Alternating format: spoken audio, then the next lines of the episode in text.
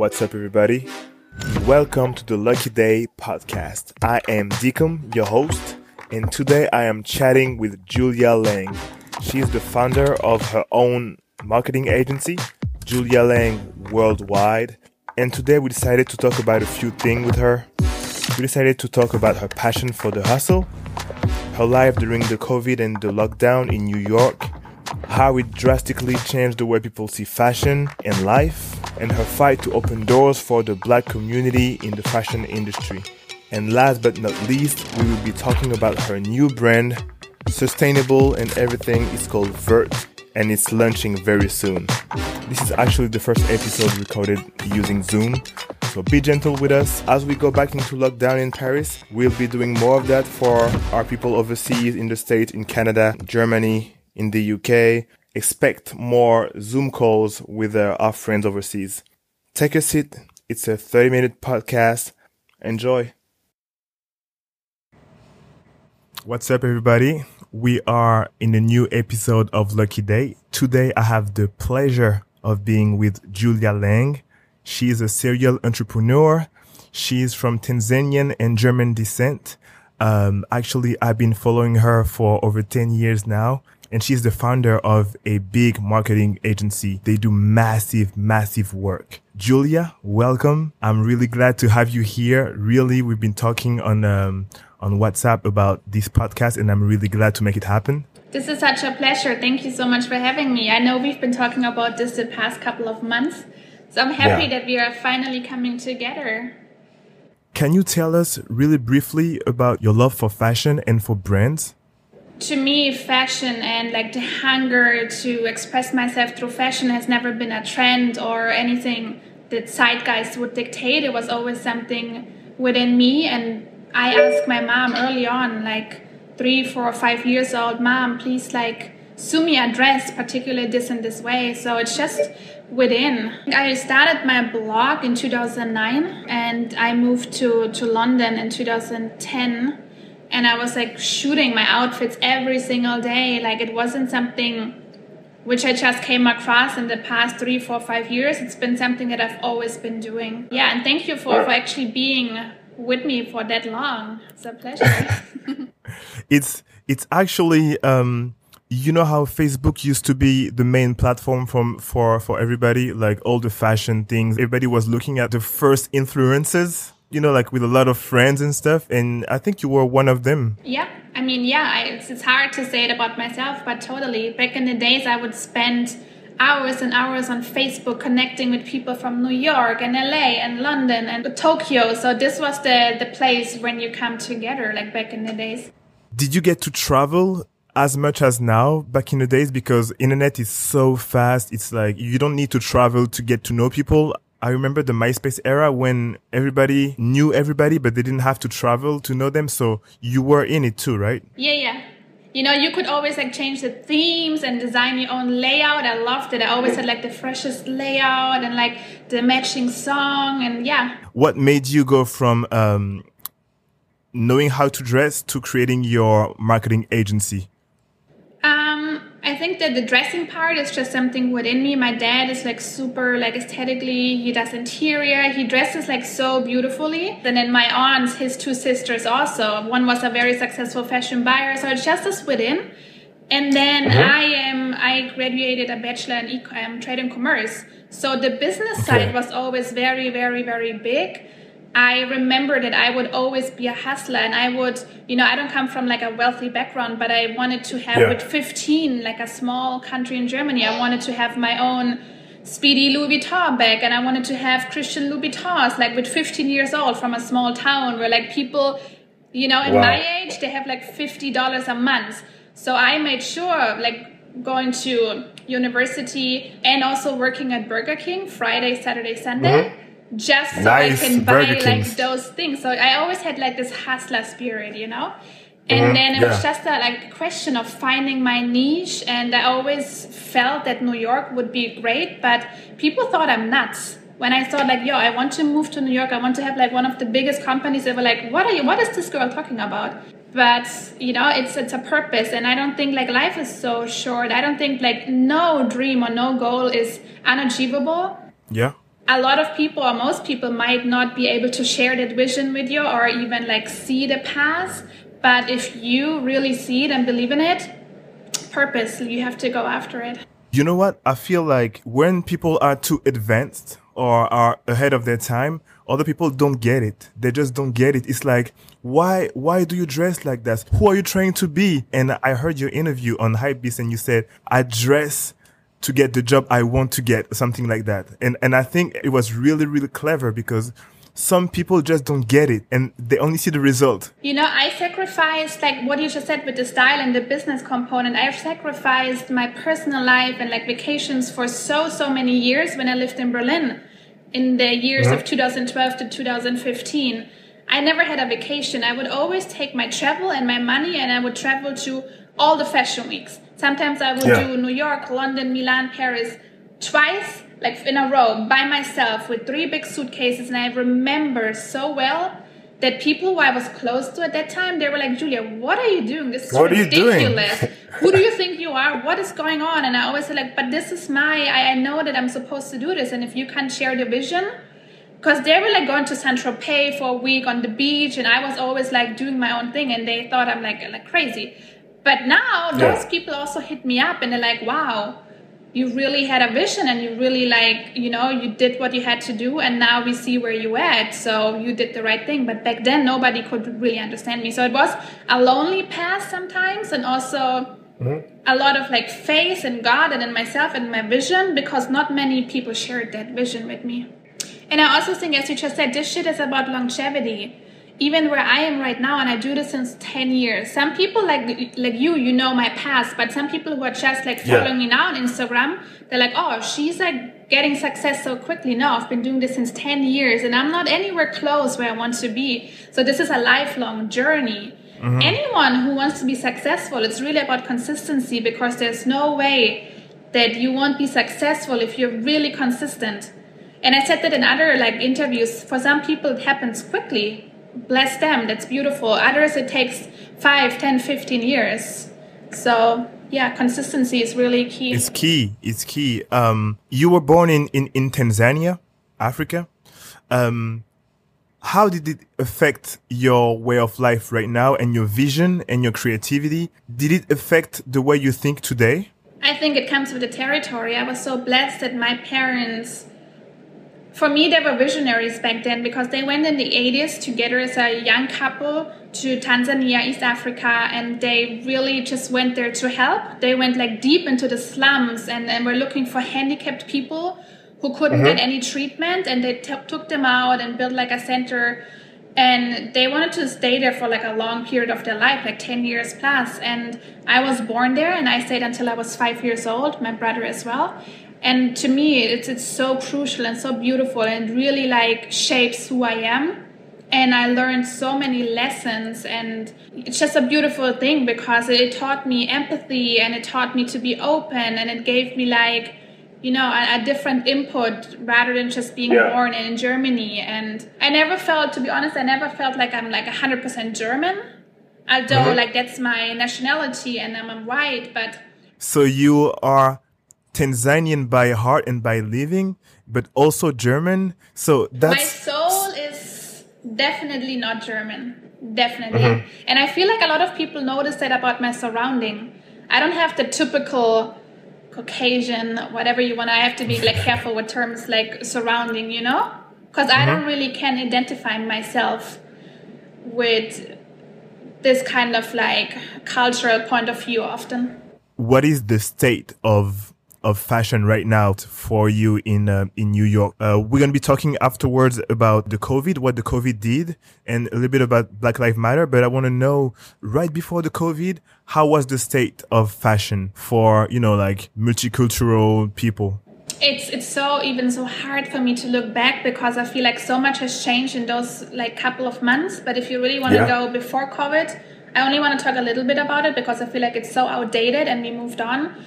But fashion was super, super fast. Even for myself, I've never traveled as much. I feel like the past two years, every other week I've been in a different state or different country, or like it's been so fast because then this, there was a lounge and then this fashion week and then men's and women's and this event and this mm. premiere and like this project so it was so fast and i felt like it created a lot of waste and i don't know if it was sustainable enough to actually go for like a longer term mm.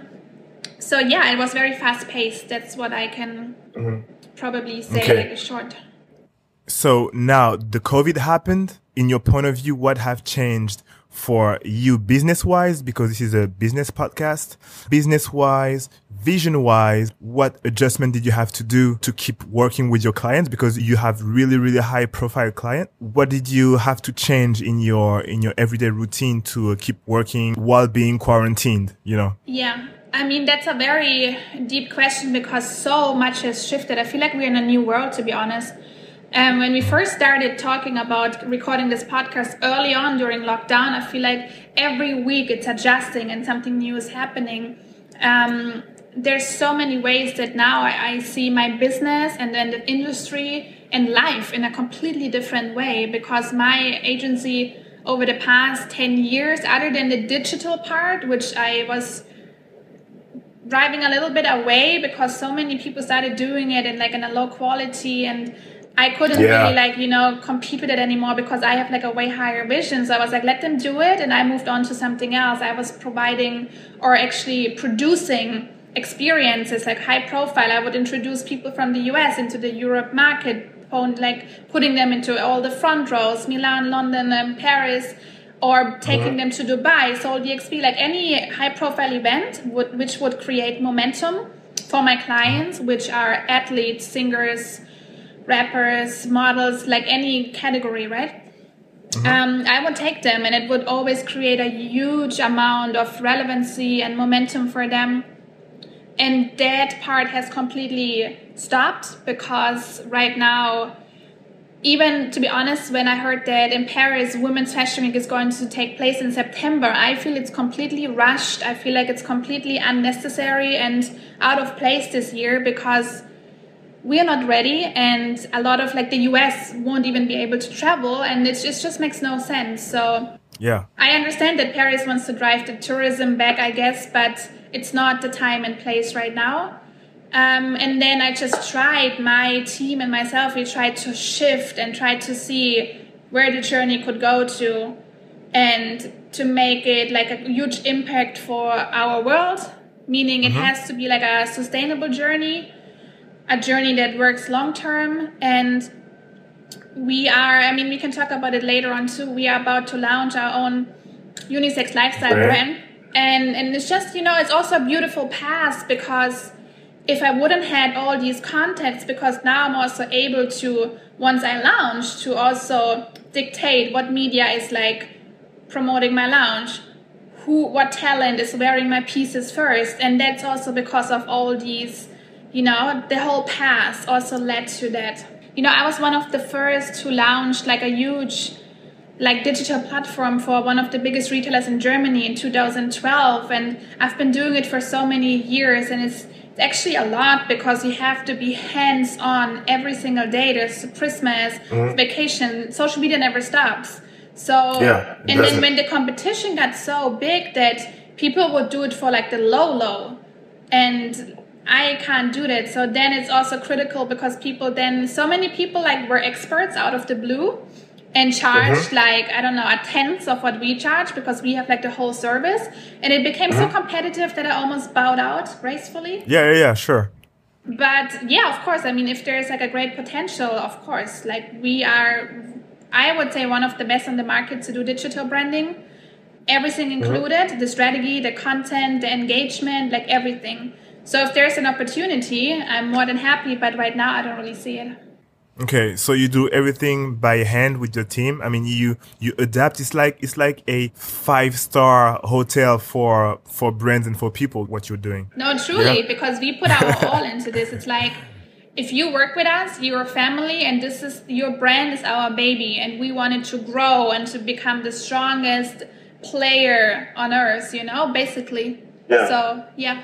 So you have many clients. I'm gonna tell them you have Balmain, you have Cartier, you have all these big brands. When is it gonna be too much for you to handle in terms of volume? Like how many can you handle without growing a huge team? I was also not understanding the early introduction because I have a really big team. So it's only a matter okay. of you have different account managers, you have different positions. And also the beauty of my company is we have like people everywhere globally.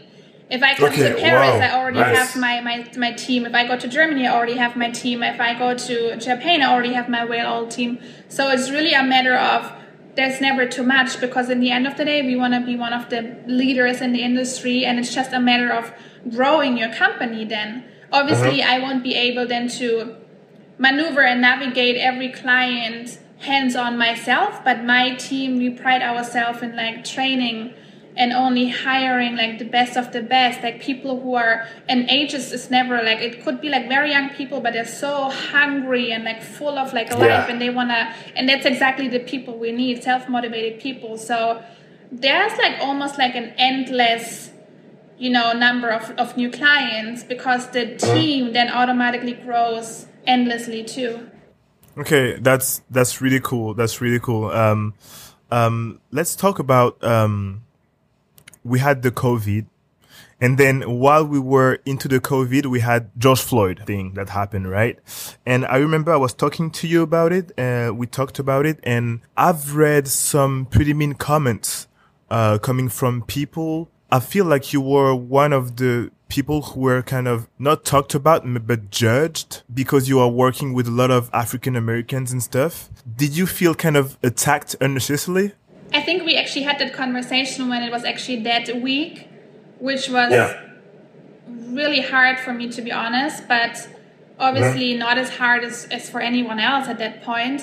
And what I learned from it is just in that moment, emotions and like just feelings were like on a such high pedestal that I couldn't even take it personal in the end of the day because it was just a projection of fear and emotions from other people my way because I know in my heart and in people who know me and I just know that what I'm trying to do was always to show empathy, love, and educate myself that even myself, who was born in Africa and surrounds myself with all kinds of cultures, that even I have a huge white privilege and I wanted to understand and learn and acknowledge. And mm-hmm. of course, it was hard for me when then I got criticism from people of color saying I'm not doing enough or I'm just in it for this and that, which is totally out of place. But actually, you know, at that point, it might it was their emotions and it was what they felt, so they mm-hmm. should be able to also share that. And as hard as it was for that, for in that moment for me, and I had a lot of conversations with my mom and with close friends because it hit me really hard. Because I yeah. felt like my entire life I was always trying to educate and help and be open and have empathy and, and for this criticism to hit me felt a little out of place but in retrospect i ca- also can't judge those people who like send me this criticism because i don't know what they went through and you know so did you talk with them um, i think i did um, have a back and forth conversation with with some people to the point where it just was so clear that their mind wasn't even ready to to see any anything other than their current opinion and then the beauty uh-huh. is that like out of the blue because i didn't i really shared it only with a close handful of people you were one of them interestingly yeah. but it hit me really yeah. hard but then out of the blue one day people in the industry jumped in on those comments and were like hold on she's not like intimidated or like sleeping with any of her clients. She's actually creating a platform for people of color to also enter those arenas. And I didn't even see it that way, but I was so grateful that like somebody or people just jumped in without me even asking them to to do that. But yeah, and then it kind of like eased out. But you know, to your point of view, what needs to change in the fashion industry in terms of um, the minorities and stuff, you were saying that you were showcasing, you were creating a, a, a door for people to get in this industry. What needs to change according to you? And what are you trying to uh, actually, um, yeah, help change? Um, I think this mission is never going to end. It's like a lifelong mission. And even after we are gone, it's going to continue. Um, but I feel like diversity, which is already gladly happening a lot in the fashion industry, entertainment, and the beauty industry, which is beautiful to witness. Not just color, but all kinds of body shapes and like different approaches, which is beautiful, beautiful and so needed. And I don't know, I read or heard something that, for example, when it comes to Fashion Week, which you know is a very exclusive and small circle, and I read somewhere that only out of 100% people who attend fashion weeks i don't i can't really remember but i think like 4% are people of color it was mind-blowing for me because all my okay. clients are usually people of color and i make sure that they are placed front row but then i mm-hmm. have like brands honestly like celine they would have never ever let any of my clients attend because probably there were people of color i saw that celine did a campaign just like two weeks ago with actually a young black face, which I was really happy and surprised about because it's so mm-hmm. needed. I love Celine, especially Phoebe area, but right now I'm not sure if it's exactly on our current zeitgeist how they're still maneuvering, but I'm happy to see a change. And back yeah. to your question, I think it's just like a never ending process. Battle. And, yeah, battle. Yeah. And we have so many doors to still kick in and, and to just, you know, make this normal. We've been talking about the COVID and how it changes stuff. I'm going to ask you a question uh, because you are creating your own brand. Being dependent from brand is kind of dangerous in, in business because for us, we've been um, working with brands also. We have our own brands and we've noticed that when brands when when other brands you work with are not doing good it's always good to have your own brand. Did you feel that way while you were into the covid or you didn't have this in mind? Um yes and no because don't get it wrong like julia lang has been a brand for the past 10 years. I get so many like campaigns on very true very true. on my own social media which are very well paid or my agency is a brand too but i i, I hear mm-hmm. you. Like depending even my agency even let's say we have like 10 15 20 clients at one time of course you're some sort depending on them but it's also your agency is your whole brand. I'm my own brand.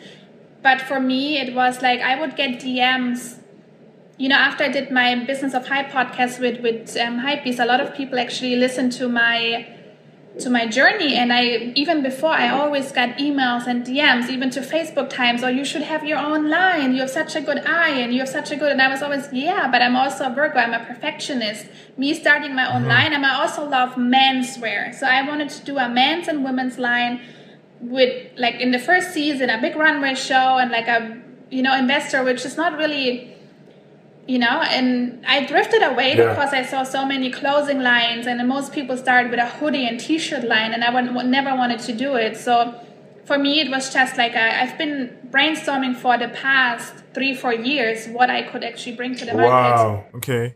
And i have very like a nice circle around me with successful brands in the industry from all kinds of genres.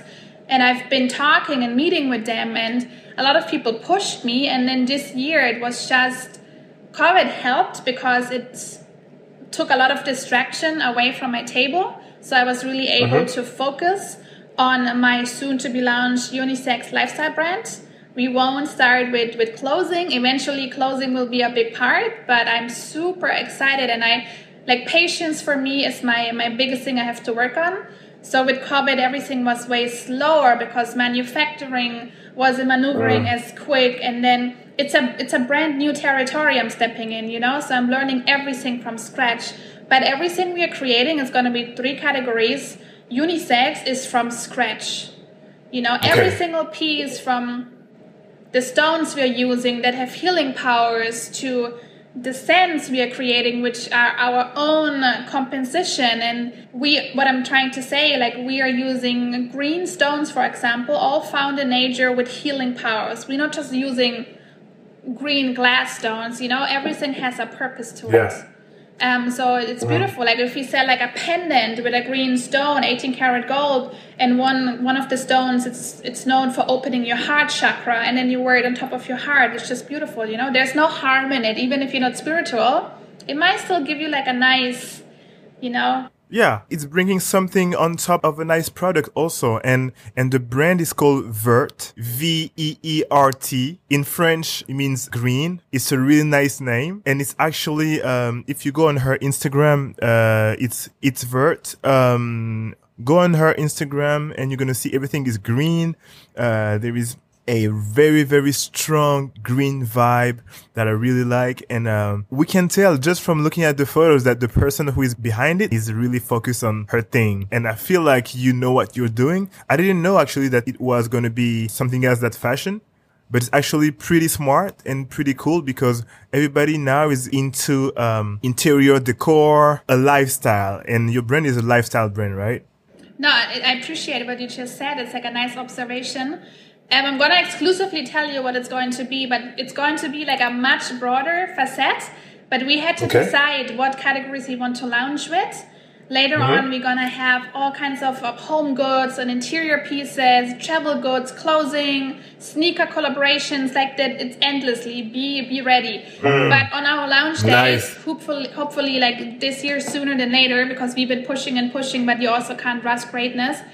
Again, it's gonna yeah. be unisex it's all gonna be have some some green topic around it, but we are launching with unisex jewelry, candles, and hand soap, all luxury based, the scents from scratch, and a very beautiful branding. So be ready. And also back to what you just said completely, but then also have in mind because some of my friends or like people ask me, so why would I pay a lot of money for a soap? But it's really high tier and it's not just a soap, it's also kind of a design element you have in your house.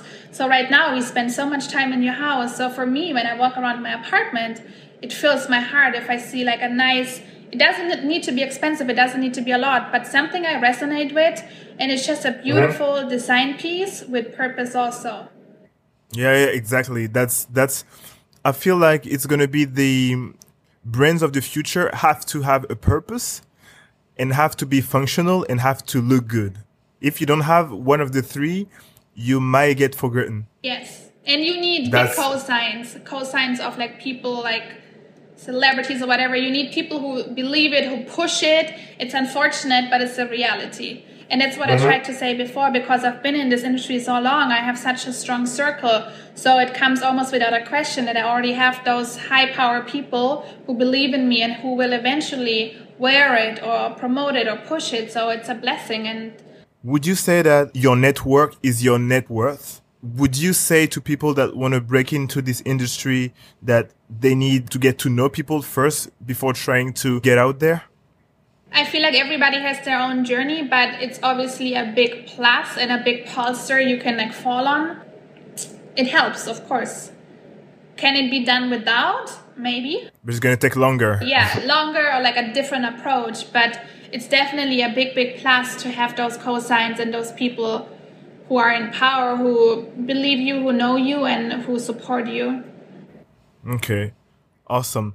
All right, so um, to end up with this uh, really, really cool discussion, we want to know where we can find you if people who listen to this podcast don't know about you because we have many French people also that might not know about you, but who want to follow you now. When can we find you, your website and everything? Yeah, this went by so quickly. I could talk to you for like more hours. Just go to at Julia Lang because all my mm-hmm. other accounts are in my bio my soon to be launched brand and my agency. So at Julia Lang. And then my brand, it's going to be www.itsword.com for now. Mm-hmm. And yeah, you will you will see it everywhere once we launch. So there won't any way for you to miss it. But yeah, Julia nice. Lang, and then you find everything from there. All right, cool. Thank you so much for having me. This was a beautiful talk, and thank you for your great questions. I can't wait to see this live. Yeah, thank you very much for um, doing this podcast with us. Uh, we're going to keep following you and we're going to keep talking about you to everybody.